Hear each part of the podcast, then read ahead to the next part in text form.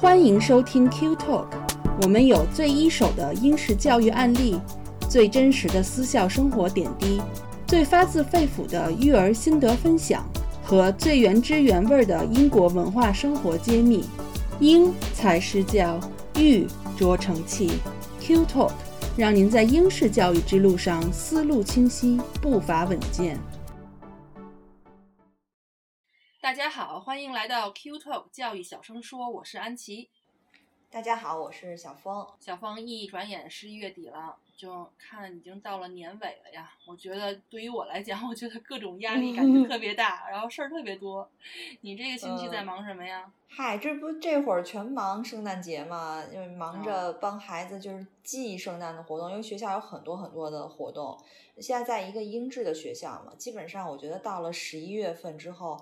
大家就开始张灯结彩，就没有人在上课了，感觉学习的氛围是零，节日的氛围满满，就是这样，真的是。然后圣诞还有，呃，他们学校今年疫情，但是也也就是要录很多的这个音乐会嘛，因为到时候会放在那个网上让家长看这种就是线上的，所以我们就老大西西他最近一直就是忙着在学校彩排，就每天都要上着上着课，然后就被拉出去就是彩排。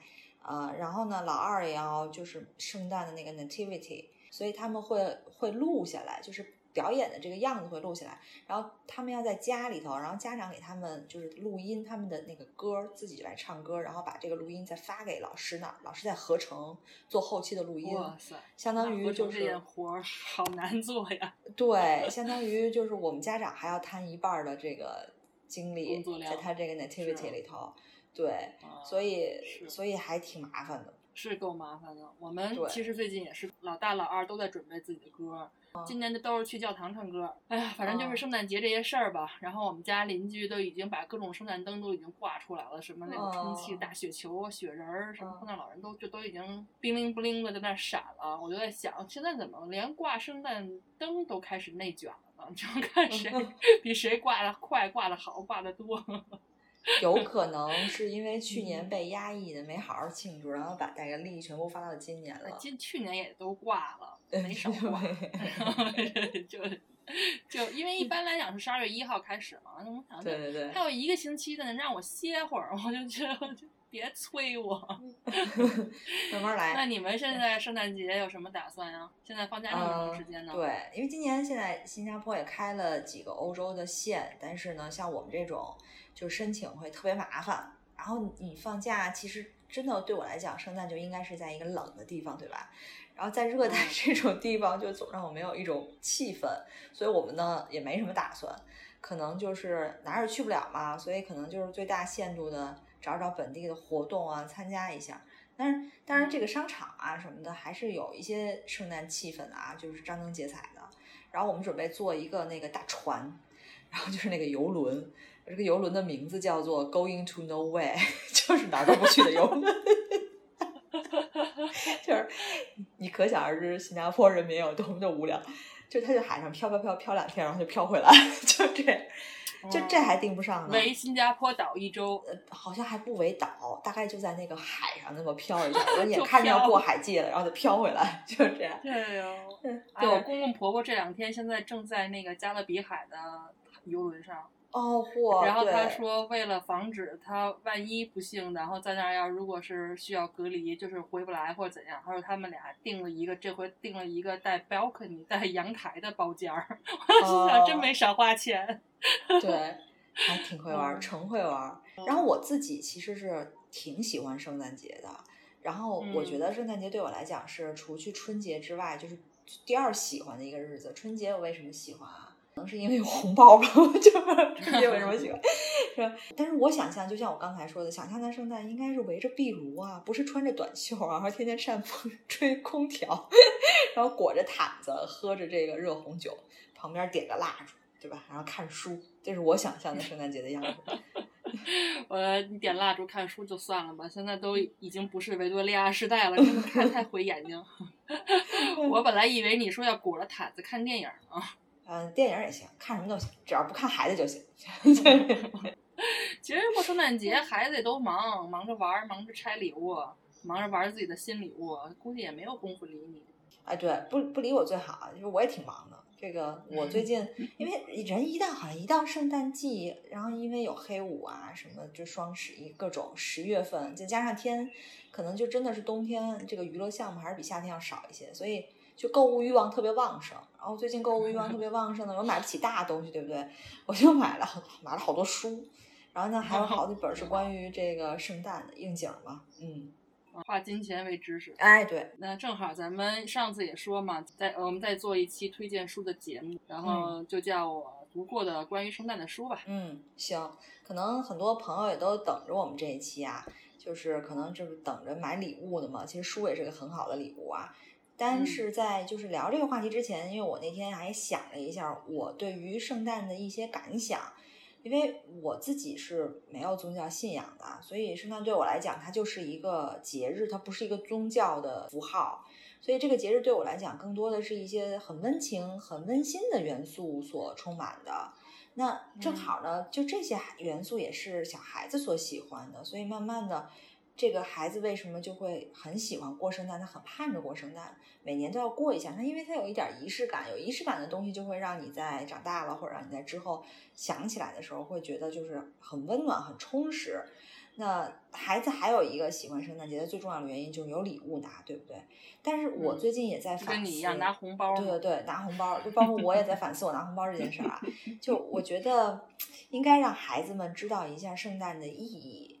就是首先，这个圣诞节它的本源其实是一个宗教纪念日嘛，它只是慢慢发展成为了一个就是在宗教意义以外的一个文化节庆活动。所以了解这个起源之后，它也会让孩子增加一些这种文化的知识。其次呢，我觉得应该让孩子知道，这个圣诞节真的不是礼物节，就不能说圣诞节我就是在。树底下跑礼物的，也是我昨天晚上教育我们家孩子。我说你在收礼物的同时，你也应该想想，就是付出送礼物。当然我在给自己索取礼物，对，所以所以要想一个取予的这样一个关系。我觉得是吧？就是现实来讲，让这么小的孩子就是接受或者承认这个圣诞节不是拆礼物的节日，有点难啊。就是 我觉得好多礼物，就是礼物啊，承载的等于是圣诞节寄托在这些礼物上吧。等到他们再长大一点儿，慢慢会悟到，就是说，比如他以后离开家了，然后就跟咱们过春节是一样的。等你慢慢长大的时候，这些根深蒂固的这些感觉在你心里哦，家的感觉，然后家人亲人团聚的感觉才会冒出来。他们现在这么小，尤其像我们这种，就是平时说啊，这我要买这个，我要买那个，然后我们的借口就是说，好，那你放在你的那个圣诞老人的礼物单里去，然 后你看着圣诞老人会不会买给你。所以他们这一年就盼着一个就是自己生日，一个就是圣诞节。对对，我们家现在也是这样。对。呃，我们家其实有点不一样，因为就虽然 James 父母他们其实就是理论上他们是信教的哈，但是没有一次正经去过教堂，就是礼拜什么的，除了这种参加婚礼葬礼之类的。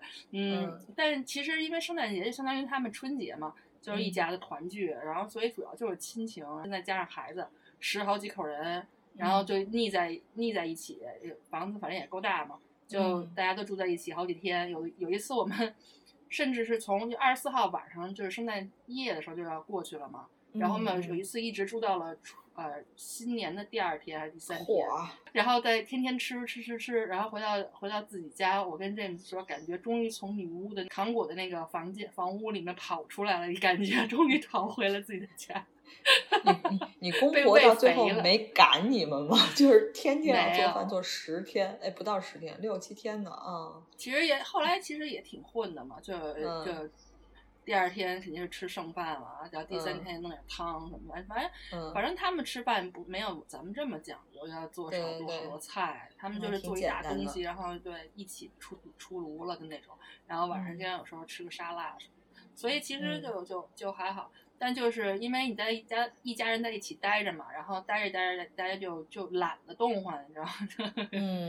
然后一一一起来就中午了，然后在一起玩一会儿，然后一会儿天黑了不想动了，然后又 又过一天，就这种。对。所以对于我来讲，其实我是觉得在公婆家待的是越长越好，因为 这样的这样的两个娃就跟自己的表哥啊表妹啊玩，然后呢我你看我不用做饭也不用打扫，嗯，然后我还可以休息看会儿书画会儿画。所以这就是圣诞对我的意义，特幸福。呃，对啊，其实就是这样嘛，就是各有各的幸福吧，大家都歇着，反正，嗯，但是每年 host 圣诞节的这个这一家人肯定就歇不了，就一般就是 James 姐姐和他妈他们俩轮流，然后因为我跟他说我又不是英国人，所以你别别期待我 host 圣诞节。你的理由非常充分，对对。所以，所以你看，我们就也没办法，就过得特别，因为我们也不是，我们也不知道传统的那些，所以我们其实过就是过个乐呵，对吧？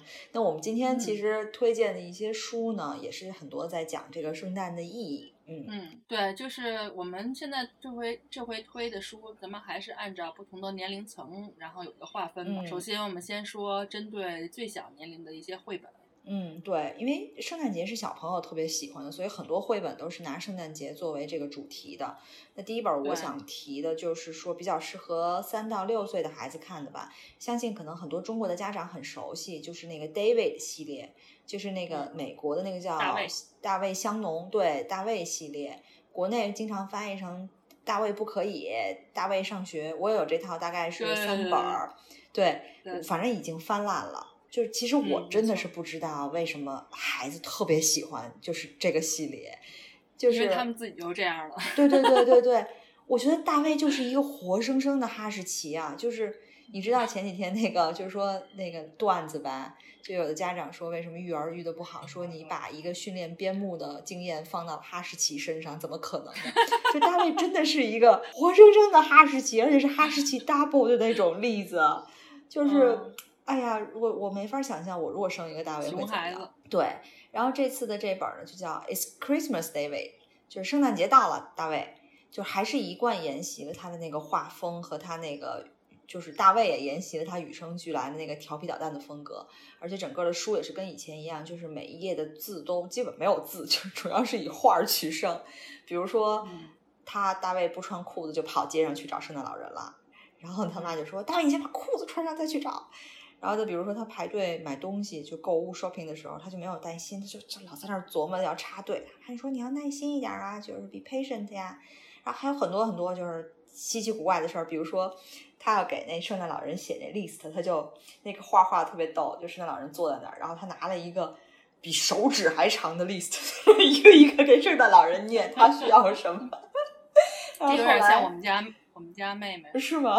婆婆说问他们想要什么礼物，然后拿了一本那个，你知道那个玩具店的那个目录，就 是 catalog 来，然后妹妹把几乎把所有都圈上了。聪明聪明，对，这跟这也差不多。他后来呢，他就就最后有一个桥段，就是他收到一个署名是圣诞老人的信，然后信上说今年你没礼物啦，因为你淘气来着。然后这孩子就世界一下就就崩塌了。但是其实最后就是我我就不剧透了，他最后肯定是个温暖圆满的结局哈，是个很很温情的故事，反正也是挺好玩的。然后呃这本书其实就是说字儿那么少，然后画那么的绚丽，就是非常适合家长和孩子在一块儿读。就你不要去期望说通过这本书让孩子学英语啊，或者怎么样。就这种，我觉得这种绘本最主要的是建设孩子的一个心理健康。就小朋友为什么会买大卫的账？像你刚才说的，他们就是那样调皮捣蛋，他们经常也干一样的事儿，可能没有那么夸张而已。所以大卫的结局，或者说这个故事的结局，可能就是他们所认为自己的结局。就是如果我调皮捣蛋，我会怎么样？所以你看，每本书无论大卫做错什么事儿，他妈最后都给他一个 hug 呀，或者是亲亲他呀，或者是抱抱他，或者说我爱你啊，这就让大卫很安心。其实也让这些孩子也很安心，就孩孩子就觉得哦，那个我爸妈其实再怎么生气，他们还是爱我的。所以我觉得可能这就是大卫这套书为什么这么这么好看、这么受欢迎的一个原因。嗯嗯，我想推荐的一本跟你这本有一些呃共通之处啊，就之前咱们那个节目介绍过一个作者，就是 Judith Kerr。然后就是刚刚去世的那位写《老虎来喝茶》的作家，然后他最著名的一个系列，咱们上次也有提到，就是 The Mog 小猫那那个系列。然后这个系列其中有一本也是关于圣诞节的，叫做 Mog's Christmas。然后这个书整个的画风还是就是一脉传承他《老虎来喝茶》的那个风格。然后因为咱们说过，因为他是又写又画的这么一个作者或者插画家。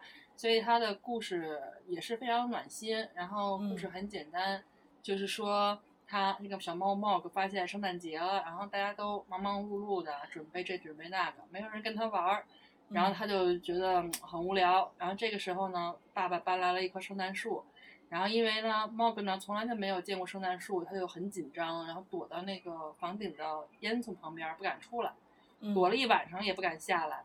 然后呢，第二天一大早家里人都很难过，因为家里就没有了 Mog 嘛，找不到他了，以为他失踪了呢。然后这时候，Mog 突然从烟囱里从天而降了。然后这时候，孩子们还以为是圣诞老人来了呢，一看是 Mog 啊，对。然后大家就很开心，然后赶紧洗个澡，然后一高高兴兴的过圣诞节。反正也是这种 happy ending 的这种美好的大结局吧。嗯嗯。就可能就家里有宠物的读者，可能就会有比较切身的感受哈，就是因为这个小猫小狗啊。或者是 变色龙啊，就是都其实都是 家里的一份子，然后蜗牛就是，对对对，都是家里成员啊。然后就因为过圣诞节是团圆的日子嘛，就每一个家庭成员都应该在场，所以都应该就是参与到其中去。然后，所以那个其实一开始冒个一开始不高兴，就因为大家都在忙圣诞，然后好像他就被排除在外了，好像把他遗忘了。他其实就是真的也确实没有办法帮忙哈，但是就是在每个人的心里，他永远都是家里很重要的一份子，然后就没有他的那个在的圣诞节呢就不完整。所以这本书我认为就是主要胜在情节吧，就好像老虎来喝茶一样，然后用词造句呢，这个 Judith 呢都用的是非常基本的词汇，然后一方面是方便小朋友理解呀，一方面也是朗朗上口的，然后其中呢还有这种。非常嗯，就是蕴含着这份温暖吧，让大家都非常感动。这两本书都是比较字儿比较少的哈，还有这下面推荐这本可能就是字数会稍微多一点了，但是也是一个就是画画的很有趣的一个绘本，它叫 Olivia Helps with Christmas，就是 Olivia 是个小猪。你一听就是一个孩子帮倒忙的故事，对不对？一个熊孩子帮倒 忙的故事。对，不过安吉这儿我也很好奇，我也要插播一下。就我看，因为我毕竟没有经历过，就是像你就是你公婆家那种非常传统的圣诞节哈。但我看电影啊、电视剧啊，我觉得啊，圣诞气氛最浓的时候，其实是全家一起去做圣诞准备的时候。不知道你们有没有这种感受？嗯，嗯，差不多吧。我觉得，因为对于家长来说嘛，圣诞节的主要那几几个组成部分分，如果咱们说预热阶段、购物阶段，然后你准备那个大餐的那个阶段，然后还有你真正过圣诞节那那一两天，然后还有之后的那个阶段。但我估计对于孩子来说，可能他们嗯能看到就是，比如说十二月一号开始，然后家里圣诞树和装饰就各种摆出来了。然后小孩子可能最喜欢的就是圣诞树立起来那一刻，他就觉得他们就开始东西都挂在树上，然后谁挂的高，谁挂的好，挂的多，他们就会争这些事儿。然后，呃，像我们家每年他们都会看见，因为有一大盒子嘛，就是把那些装饰的放在里面。他们每年都会看到小的时候，我带他们去做的手工的时候，做了一些手工的装饰。然后就他就可以跟他们一起回忆说，你看这是你两岁的时候咱们俩一起做的，然后这是你三岁的时候做的。就还挺温馨的吧，然后对，像我回想我小的时候，就是因为其实我爸是一个特别西化的人，就是就为什么就是我的名字就是在那个年代啊就很很很感觉跟别人不一样，他现在可能比较普通了哈。然后他就是我在我五六岁的时候，我们家就开始过圣诞节了。然后我爸当时就是从北京那个西单啊还是王府井我忘了，就买了一棵那时候很很很少见，就是一棵很大的那个塑料的那种圣诞树。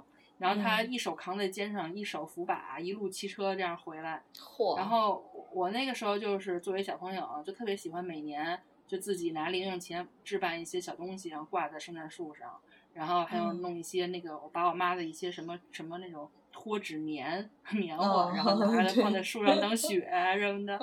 然后就一这个这个感觉，反正这个习俗一直到我在英国读书吧，我觉得。嗯。所以我想，我那时候的心情应该跟我们家娃就是装饰树时候心情应该是一样的吧，就是可以看到他们也想起自己小时候。然后另外一部分呢，就购物呗。就我觉得，其实圣诞节不到那个二十五号那一天，我觉得我这一口气儿，就都一直就是就等于就跟憋着气儿，对，就是特别压力特别大，因为你要琢磨给家里十几口子买东西，然后我们家的传统是要有一个主礼物，还有一些小的副礼物。就是便宜一点的，然后那个大的要稍微贵一点。然后你想十几个人，那你你乘一个三，就三十多个，而且娃的会更多。嗯，这些肯定跟娃的没关系，都是幕后准备哈。但是纯粹是家长自己压力非常大，所以对于娃来讲，圣诞气氛从一号就开始树树立起来，打开那个巧克力日历的第一天就开始预热了，然后一直吃巧克力日历吃到最后一天，然后圣诞节就就就好像慢慢进入高潮阶段嘛。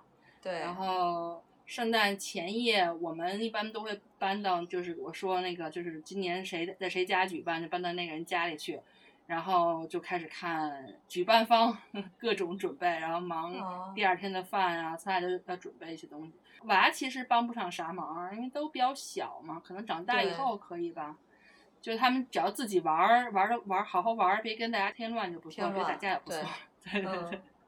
然后对他们有一个任务，就是一般睡觉之前，他们睡觉之前哈，他们要给那个圣诞老人和他的驯鹿准备吃的，就一般就是拿一小小盘儿，然后里面放一个 mince pie，然后一杯 sherry 就是那个雪莱酒，然后一根胡萝卜，然后娃睡觉以后，我公公会把派给吃了，然后我婆婆把酒给喝了，然后 James 或者他姐夫就这种这个这个活就得是他们俩。选人蔡丁壳谁输了，然后 在那个生的胡萝卜上咬一大口，就代表着驯鹿吃了一口。然后，对，然后有有的时候娃第二天还会问说，哎，为什么还不没吃完呀？然后我们就说，哎，你想想那驯鹿要吃好几千百万人的那个胡萝卜，都都吃不下了，就那个太饱了。对对对。然后我的工作就是晚饭以后就开始包包礼物，一直掰到后半夜，所以特别累，我觉得。我生 生胡萝卜这我也干过，那个 其实我我刚开始我不知道这些习俗，后来是大概第几年，第二年也不第三年过我才知道，那时候西西已经就大概四五岁嘛。后来那年呢，那年还特别逗，有一个插曲，就是他要一本数学什么乘法表的书，他很逗，我也不知道为什么要那本书。然后到最后我都没找着，就在那个 Waterstone 找了好久也没找着。后来我就去 Waterstone 买了一张书卡。然后呢，我说书卡，那圣诞老人怎么写？说没买着书给你书卡，那那怎么办呢？后来我就我就用英文打出来说对不起，我没找着这本书，但是呢，我给你一张书卡，然后你就去到时候买你想要的可以替代这本书的书。人打打一段英文，但我一想，圣诞老人不是英国人，对不对？挺好。而且他一看就打出来的，说圣诞老人怎么会打字呢？然后我就把这个用 Google Translate。圣诞老人的 Elf 呀，我也不知道他是哪儿人，我觉得是丹麦人，我就把它翻译成丹麦语了，然后就把那个丹麦语给打印出来了，然后我把这丹麦语打印出来，就放到那个书卡里夹在一块儿了。然后那天晚上，就是那天那年开始，就是吃胡萝卜，胡萝卜 mince pie 都是我咬的。哎，我 其实我不太喜欢 mince pie 那东西，我我更不喜欢胡萝卜啊，真的吗？mince pie 挺好吃，我就不太吃吸吸收得了那味儿。然后第二天他就他就说，哎，他说这这什么呀？你烤吗？我不烤，我就是呃也不是不烤，就是半成品，但确实没烤。然后他第二天看见书卡，他就问我说，哎，这这是什么呀？那个那个条？我说，哎，我拿 Google Translate Translate 一下。然后你知道那个 Google Translate 它不是你把它那个就放在那儿，它就会默默默的就会出来那些英文吗？然后他就看，哦，是这样的，默默的。对，然后他就他就走了，他就去查他其他东西去了，他就就忘了这一茬了。我心说，我为了就给你翻译这些，我想了一天，我在想怎么办。对，还还得藏着掖着，不让他看见，对不对？而且还有就是，除了除了胡萝卜，有的时候还有的人会给那个驯鹿准备呃饲料，就所谓的饲料就是种子。哦，对对对，各种瓜子儿、什么种子、葵花籽儿什么的。啊。然后这种就比较好办嘛，就是你你你就把它直接撒在院子里，然后改天鸟鸟过来都吃了就。对对对。对。所以这本书，就刚才说这个《Olivia Helps with Christmas》这本书里头，也有好多这种细节在里头。所以说，为什么这本书我觉得很有意思，就是让我们可能真的没有传统的过过圣诞节的人，会知道很多的很细节的圣诞习俗。就包括那个他妈妈就说：“Olivia，你去准备点那个，像你像你们家给让 Alfie 的那个任务一样，你去准备驯鹿和那个圣诞老人的餐餐，就是 treats。对，但是他准备的是牛奶和 mince pie 啊，然后呢？”除了这些细节之外呢，这个故事当中还有很多的小朋友的心理的细节描写，是非常的非常的惟妙惟肖。而且真的就是让小朋友一看就觉得，啊，这不就是我吗？就比如说 Olivia 到了那个在等圣诞老人的时候，他就是辗转反侧睡不着。就西西也是每年都是感觉睡不着，怕睡着圣诞老人就没看来了就没看着嘛。还有就是第二天拆礼物，这妈妈还没说话呢。妈妈说：“先吃完早饭，那个饭字还没说完，然后几个孩子就跑走去拆他礼物，就非常的真实。然后第三就是他就是还是一脉相承的这种圣诞节的绘本里头体现的那种温情吧，就是就像我开始说的，这圣诞节不光是曲啊，还有雨，所以呢，就是这里头其实也有，就他们给妈妈爸爸也准备了礼物，虽然就很简单了啊，但是他们他们也去很精心的想，我爸爸妈妈需要什么呀，是很精心的一个礼物。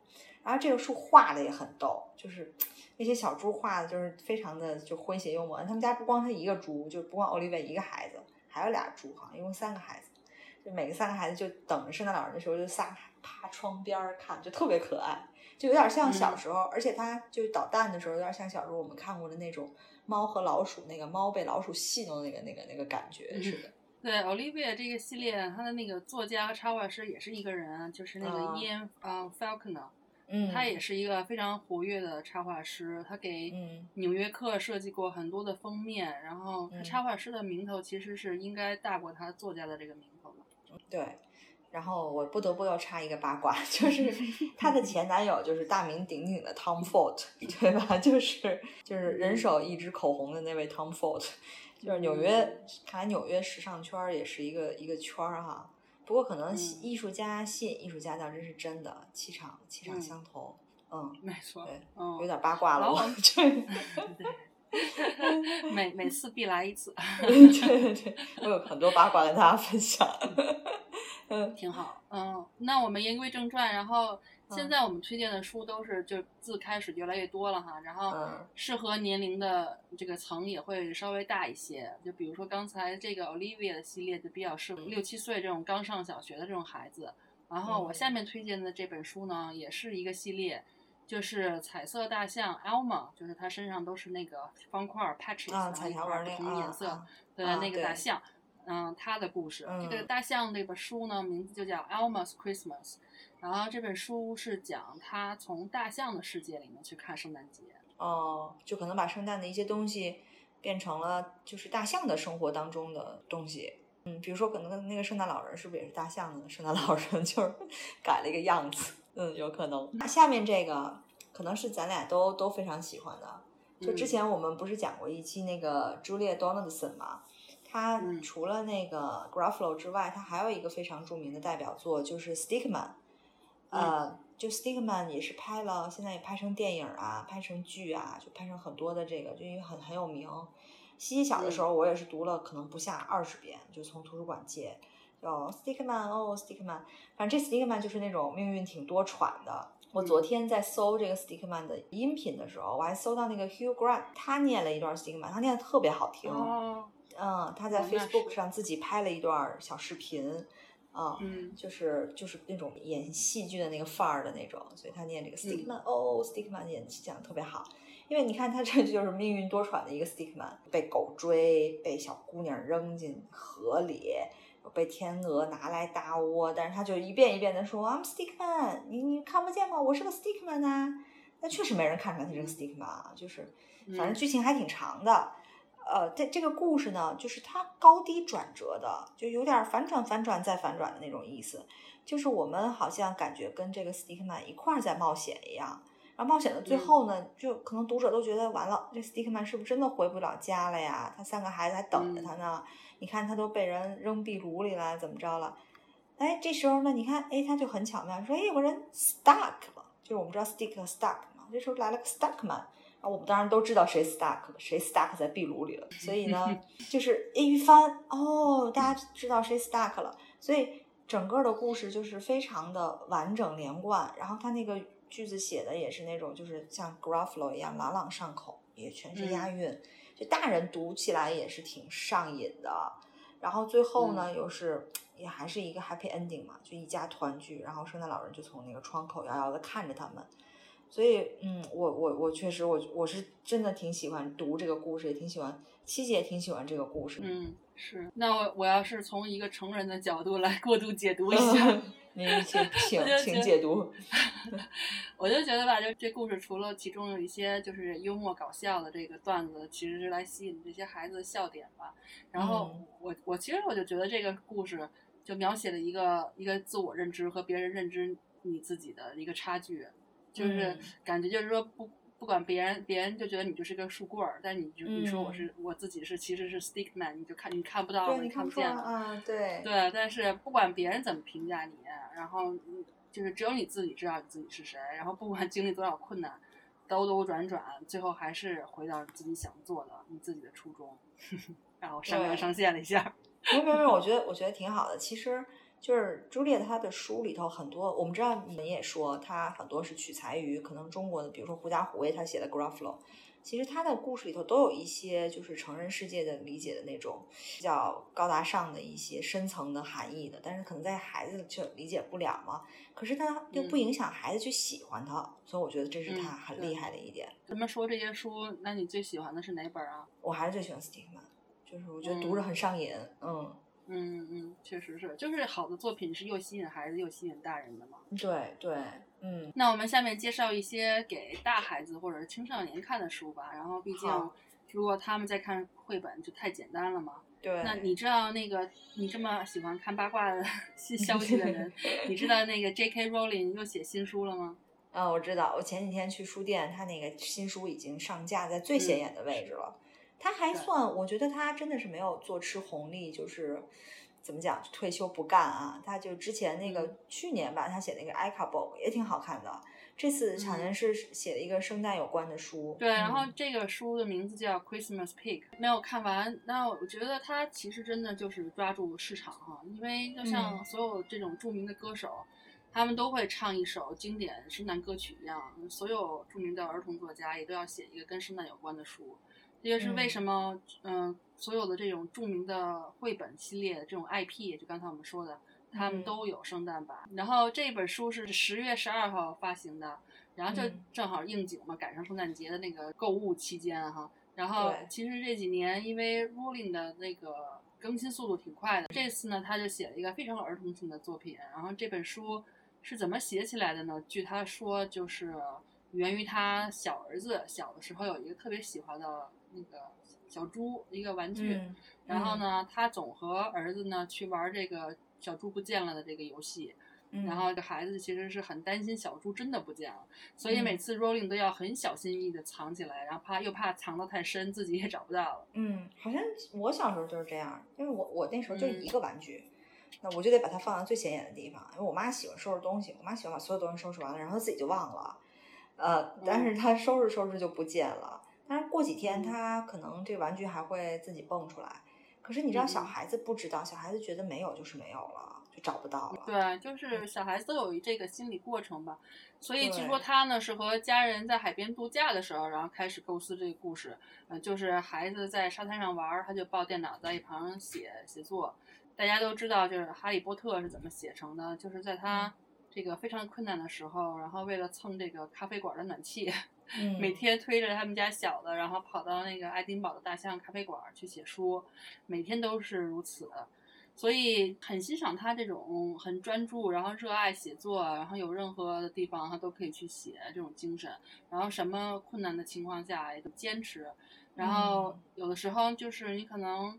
不是这种带着非常强的这种目的性啊去做一件事，但你真的是非常非常投入的去做，然后所以一般这种结果都会是特别好的结果，然后都是这种水到渠成的。嗯，对，所以我的写作生涯还没有起色，可能因为真的因为我不够专注。或者是我没有找到合适的咖啡馆，你不够困难，对对对对，逼到绝路上。对，我觉得那那我也反思一下吧。那我的这个绘本生涯也没有起色，看来我得多去沙滩，在英英国冰冷的沙滩上，然后画我自己的画。呃，搬家搬到海边儿。那咱们说回这个故事，然后听了描述，可能您可能猜到哈，就是。这是一个就是得到与失去，然后失而复得的这么一个故事，就是在寻找玩具小猪的过程中，出现了很多神奇的这个角色，发生了很多神奇的故事。但因为我没有看完哈，就是看完以后可以跟大家更具体的分享一些心得。但是就是从书评来看哈，就是褒大过于贬吧。有的人说这个故事不是原创啊什么的，但其实很多故事的情节其实大大同小异。作为大人来讲，你可能最后都能就是看一些经典，你可能都能猜得到它的那个就是一些结局会是什么样。对对对，尤其给孩子看的嘛，你最后都会是好的结局，几乎都是好的结局哈。但是其实很重要的是说，这个作者如何去组合这个情节，用什么样的词汇，什么样的篇章的顺序。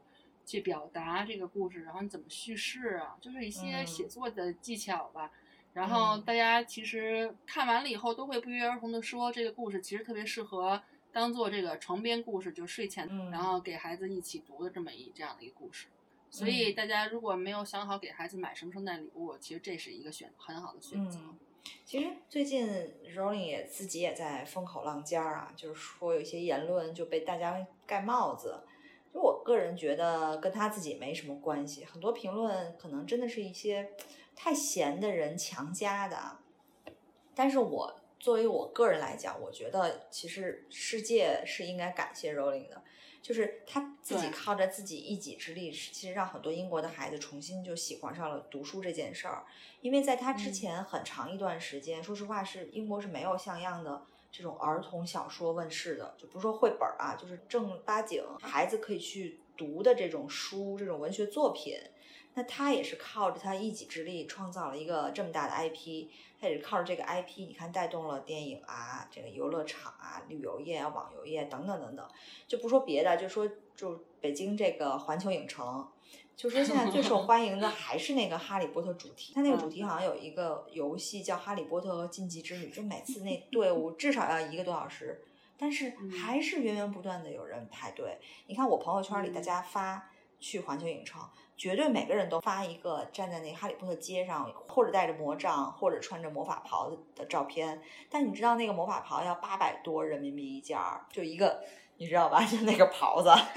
对，说现在门口已经都有这个租赁业务了。租赁业务，所有的小美女们都是穿着黑丝袜，然后穿那个哈利波特那个 魔法服、魔法袍，然后在那拍照啊。就有点混乱。对，反正你再贵也挡不住。挡不住这些已经当了爹妈的这些首批的第一批的哈利波特迷的那种怀旧情节。就我还看过一篇报道，就有人统计过这个全球价值最高的 IP，哈利波特是排第十，这是二零一九年的数据。但是我觉得不是很准确，因为他统计的时候，他只统计了书籍和电影的这两个价值，它没有包含游戏。其实哈利波特出了很多游戏，我觉得包含了游戏怎么都能进前五吧。嗯。哦。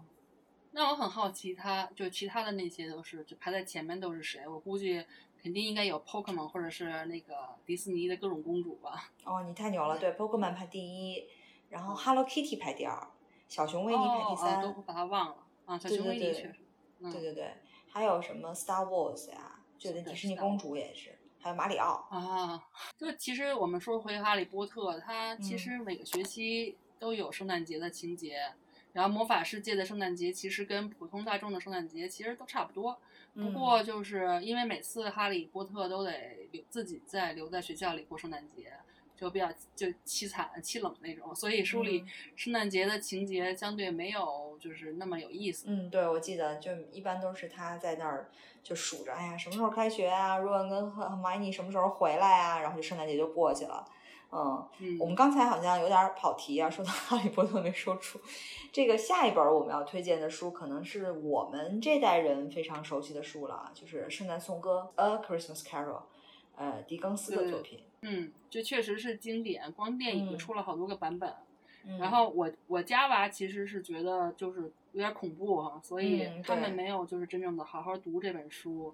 那就是只是看了电影，看完电影就觉得就很恐怖，然后还看过那个 BBC 出的一些舞台剧什么的。嗯，对，毕竟有鬼嘛。就狄更斯可能是，就是我我知道的，因为狄更斯确实我们小时候认真学过这个人，呃，但我知道的算是英国的这个文豪文豪级的作家了。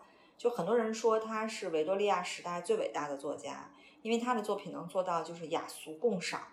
但他活着的时候，其实很多文学评论家对他也是指指点点，因为那个时代的作品就很少有 happy ending，就勃朗特姐妹那几个都是跟他一个时代的，你看想起来都是那种就是哭的要命的那种，所以悲剧才是至高境界。可是他的前期的很多作品都是乐乐呵呵的那种，就是就是喜剧啊，所以呢，就而且呢，大家都看懂了。那评论家就觉得大家都看懂的就不是好作品，他们就失业了。对对对，到了晚年的时候，因为他的人生经历啊，他的很多作品其实都是有点灰色调的。其实他一一直的作品都是通过不同的喜剧也好、悲剧也好，去讽刺这个社会上的一些一些事情。这个《圣诞颂歌》就是他早期的一个作品。其实狄更斯只活到了五十八岁，但是他写了十五部的长篇小说，然后二十多部中篇。然后几百部短短片，然后创造了两千多个人物形象，真的是非常的努力高产。嗯，还有人说狄更斯是陀思妥耶夫斯基的师傅，不，前段时间他陀思妥耶夫斯基两百年那个什么纪念日嘛。嗯，嗯，就因为这个《罪与罚》和《卡拉马佐夫兄弟》都是。就是土大爷在研究了这个 狄更斯对于社会叛逆者的这个研究报告以后写出的作品。这个不是我的可以理解的领域了，我觉得这个。我终于把《卡拉马佐夫兄弟》看完了，恭喜你！你还记得记得记得讲什么？记得记得记得。对，其实这个呃《圣诞颂歌》的故事，可能大家都比较知道，就是一个特别就吝啬鬼碰到一个真鬼的故事。就这个这个吝啬鬼，他是一个工厂主嘛，他就是只关心自己。最严重的时候，就是他那个办事员冬天冷，想多烧一块煤，他都不让。后来他回家，这三个鬼就带他去重新就到这个社会上去去晃了一圈儿，然后他看到了很多穷人的世界啊，穷人有很善良的世界呢，恶人有多悲凉的下场。然后他回来之后，他就有点幡然醒悟。他第二天他就给他的员工加薪，然后还让上帝保佑每一个人，就是变善良了这么一个人。这对这个书里面其实还有一个情节，就是说他其实也因为他自己的小时候的各种经历，所以他其实自己从来也不过圣诞节，所以他也不想让别人过圣诞节。他看见别人一家不管多么穷都可以聚在一起温馨的过圣诞节，他就心里会舒服。对。然后，但是他自从这个见了鬼以后，然后之后他的圣诞节就都会跟街坊邻里朋友啊一起过。他从一个很孤独的一个人变成了有朋友、有有爱的这样的一个。一个人吧，然后可以从此以后有了圣诞节。对，其实他写这本书的时候是他人生的一个低潮期吧。他那会儿三十一岁，然后他有四个孩子，然后他老婆已经怀了第五个孩子。他突然发现，就是出版社跟他说，其实你的书卖卖的不是那么好，就是相当于他的这个安身立命的这个工具可能就不稳当了，他可能不能靠卖书活下去了。然后他还有一大家子人要等着他养呢，所以他当时就有一个很实际的问题，就是他没有钱怎么办？所以他就很愁啊，他没他愁，他就要上街去晃悠，他就找灵感，他就看到了很多街上就是就是像我们说的穷人，他们怎么去过的那些日子。然后那会儿十月底了嘛，也很冷，然后圣诞节又快到了，他突然就想到要写一个圣诞节的这个作品，他就用了六周的时间，因为你要在赶在圣诞之前出版的话，你还要印刷啊什么的，他就很快很快就把这个小说给写出来了。那这个也是他第一部完整发表的这么一个小说，就是直接就出书了。他还直接参与了这个书的装帧啊，还有封皮的设计，就是那本最早的那个设计。啊，同时呢，他其实一开始只是借着他第一部小说的其中的一个情节，想把它扩展开来写一个故事。但是他写着写着，他原来的思路就被他推翻了。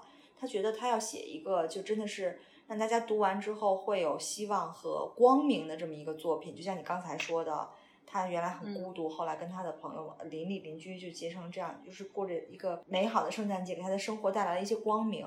所以呢，嗯，同时呢，他还希望他的这部作品小孩子也看得懂。所以这本书问世之后，他的愿望都实现了。就后来他连续五年，每年都写一部圣诞作品，但是《圣诞颂歌》这一部呢，一直都是最著名、最有影响力的。嗯，啊，说几个例子吧，就证明这本书当时有多火。嗯，呃，据说这本书被一个美国波士顿的工厂主看到了，然后读完以后，他也被这个故事感动了，所以他就给所有的工人放了一天假，还发了免费的火鸡。哇，然后这还挺贵的。对火鸡其实，在那个时候，如果你是穷人的话，真的买不起的，太贵了，对对对，而且又很大。对，所以这真的是一个大福利了。对，大 bonus。第二个例子就是那个，据说美国的总统罗斯福，然后每个冬天都要抽出时间跟家人一起读这本书。嗯。然后还有一个例子是爱德华七世那个时期，就是女王的爷爷那个时期，然后女王的姑奶奶就莫德公主。也是特别喜欢这本书，她就要求每年圣诞读这本书，然后变就变成一个他们家的常规活动。哦，确实这本书确实是在英国就是传统家庭里地位还就是因为就是不一定是我们每个人都要看一遍这本书，但是他会带着孩子或小就是下一辈的人去看舞舞台剧，或者是看就是跟 Christmas Carol 相关的一些。呃，影视作品啊，或者节目，反正就是都会跟它有关，确实是非常非常经典。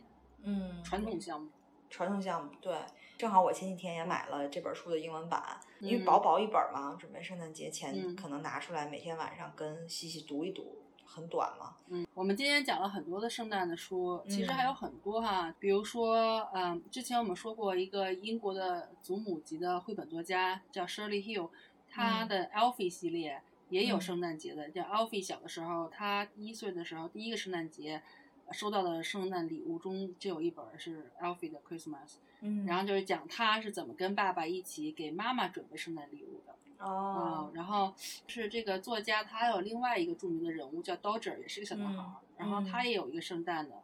叫 Dodgers Christmas，好像就是都都是他的这个系列，然后画风也都是那种比较传统的那种水彩的画风。嗯，还有一本呢是那个就是现现在英国著名的童书系列，那个 Horrid Henry，然后就是一个比较淘气的一个对男孩，然后也有一本叫 Horrid Henry Christmas for Early Reader，然后就是它属于章节这种章节的书了，但是文字特别简单，因为它是 for Early Reader 的嘛，就是。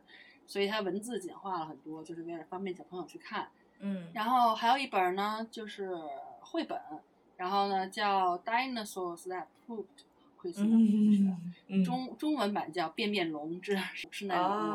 这本书 Alfie 也有，反正就是很无厘头。完事，它就是。那种就是各种扁扁，然后反正我就不不描述了啊。感兴趣的可以带气味的一本书。对，然后 然后那个呃，如果阅读能力比较好的小朋友，就大家熟知的这个帕丁顿熊，他也有圣诞专专辑，有 Paddington and the Christmas Surprise，它的中文版叫《帕丁顿上掉进了圣诞工厂》。哦，嗯，然后还有彼得兔。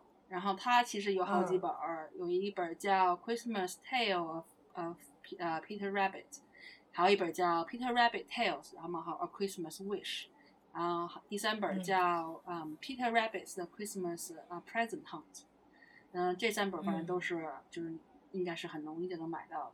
嗯，然后还有呢，就是刚才我们有提到哈，英国也是一很经典的一个跟圣诞节和冬天有关的，嗯，叫《雪人》。就这个雪人的这个作者呢，但是雪人这本书基本上没什么字儿哈，但是动画片儿特别好看。对。但是他这个作者呢，这个 Raymond Briggs 就是雷蒙德·布里格斯，他写了一本叫《Father's Christmas》，好像挺新的一本书，中文叫《圣诞老爸》，然后就就是这么一本书。然后因为雪人他是非常家喻户晓的嘛，这样才出了动画，就是那种很温暖、很感人的。然后这个圣诞老爸也是这样的。然后他还获得了那个我们之前提过英国格林威绘本大奖，然后是一部是一本特别好的书，也值得可以买来然后送送给孩子当礼物。嗯，还有呢，就是更适合稍微大一点的孩子，叫《The Empty Stocking》，然后作者是那个 Richard Curtis。